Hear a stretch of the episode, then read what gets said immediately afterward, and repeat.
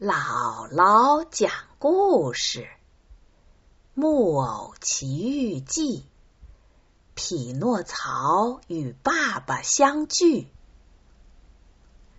上回咱们讲到，匹诺曹被巨大的鲨鱼吞进了肚子里，在鲨鱼的肚子里，他看到有微弱的灯光，于是想去看看。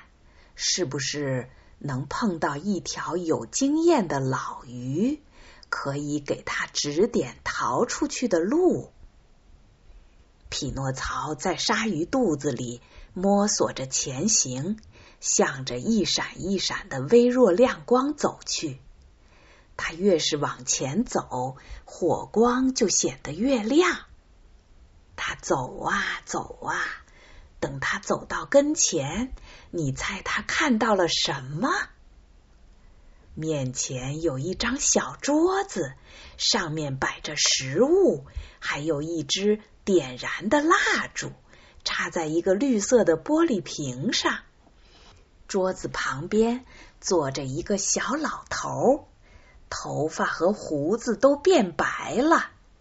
这个小老头。正在嚼着一些鲜活的小鱼，这些小鱼还不时会从他嘴里蹦出来。可怜的匹诺曹一看见这个人，就激动的差点昏过去。他一边流着眼泪，一边笑着。他想说许多许多话，可又语无伦次。最后，他好不容易迸发出一阵欢呼。张开双臂，扑过去，搂住小老头的脖子，欢快的叫起来。匹诺曹大叫一声：“哦，我的爸爸！我终于找到您了！从今往后，我永远不再离开您了。”小老头揉着眼睛，吃惊的说：“我不是在做梦吧？”你当真是我亲爱的匹诺曹吗？是的，真的是我。哦，我的爸爸，您多好啊！可我总是那么任性。哦，可是因为我不听话，碰到了好多倒霉的事儿呢。匹诺曹一边哭一边讲，一口气。讲完了他这些日子的遭遇，匹诺曹问：“哦，亲爱的爸爸，您在这鲨鱼肚子里关了多久了？”爸爸说：“大概有两个年头了吧。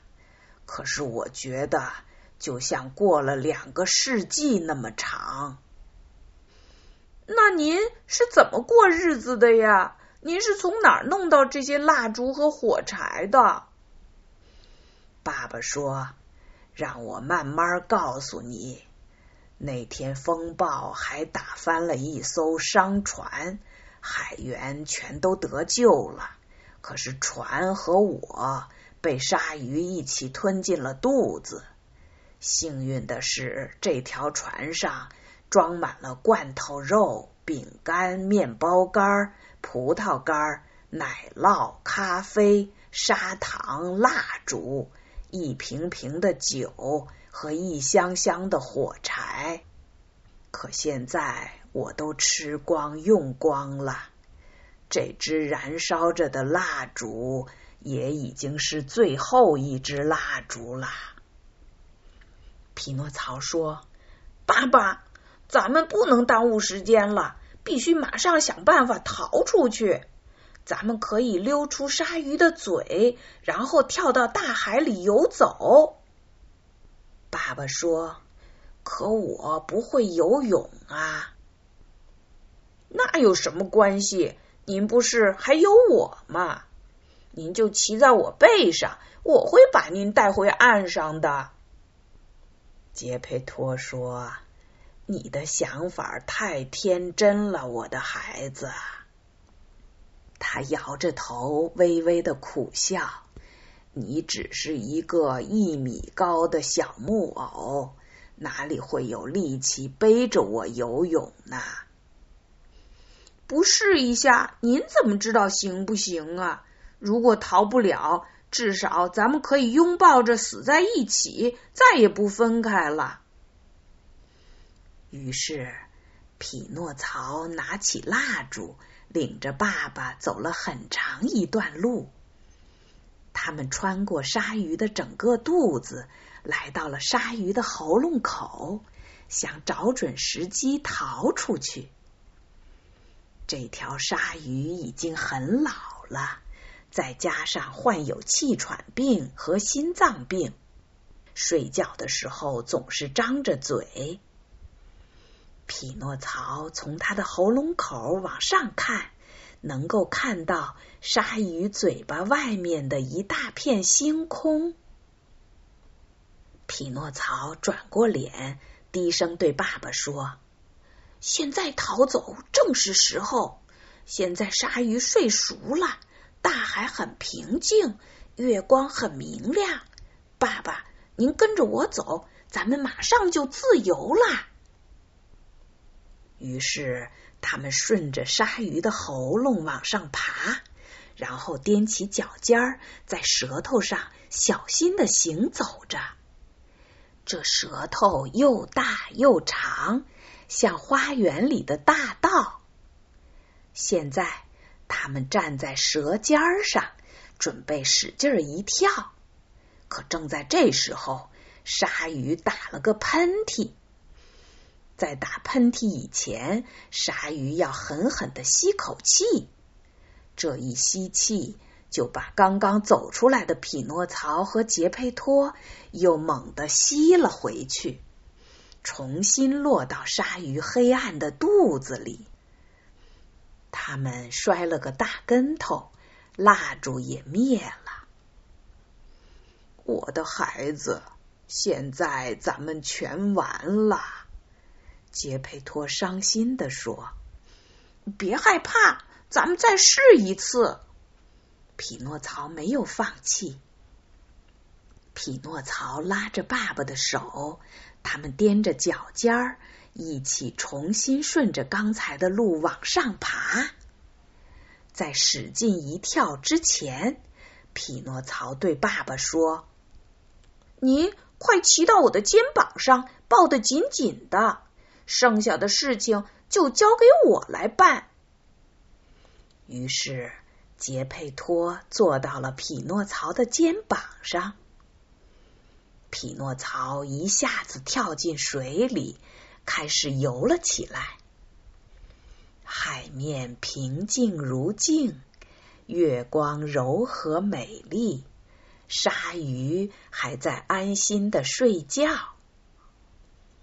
匹诺曹努力的向海岸游去，突然他觉得爸爸在他背上一个劲儿的哆嗦。匹诺曹安慰他：“勇敢点，爸爸，过几分钟就到达陆地了，咱们就自由了。”可是海岸在哪儿啊？杰佩托问。他越来越担心了。我能看见海岸，匹诺曹安慰爸爸：“我的眼睛像猫一样，晚上看得比白天还清楚呢。”其实，匹诺曹只不过是装出一副有把握的样子。事实上，他已经筋疲力尽了。他呼吸越来越急促，越来越困难。他拼命的游啊游啊，过了没多久，他就有气无力的对杰佩托说：“爸爸，我感觉快不行了。”就在父子两个快要被淹死的危急关头，他们听见一个声音说：“谁不行啦？”这声音我很熟，你是匹诺曹吧？一点不错，你是谁呀？我是金枪鱼，在鲨鱼肚子里和你说过话的朋友。你怎么逃出来的？我是学你的样子逃出来的。我的金枪鱼，你来的正好，求求你，快救救我们吧！我们就要支撑不住了。金枪鱼说：“没问题，你们俩快过来，让我带你们走。只要四分钟，我就可以把你们送上岸了。”杰佩托和匹诺曹马上跳到金枪鱼的背上，皎洁的金枪鱼轻松的带着他们，一会儿就游到了岸边。匹诺曹先跳上岸，然后帮爸爸上了岸。他感激的对金枪鱼说：“我的朋友，你救了我们的命。”我不知道该用什么方式来感谢你，至少让我吻你一下，表示我对你一辈子不忘的谢意。于是，金枪鱼把嘴露出水面，匹诺曹趴在岸边，无比真挚的亲了一下他的嘴，然后他们就说再见了。匹诺曹和爸爸后来怎么样了呢？咱们下回再讲。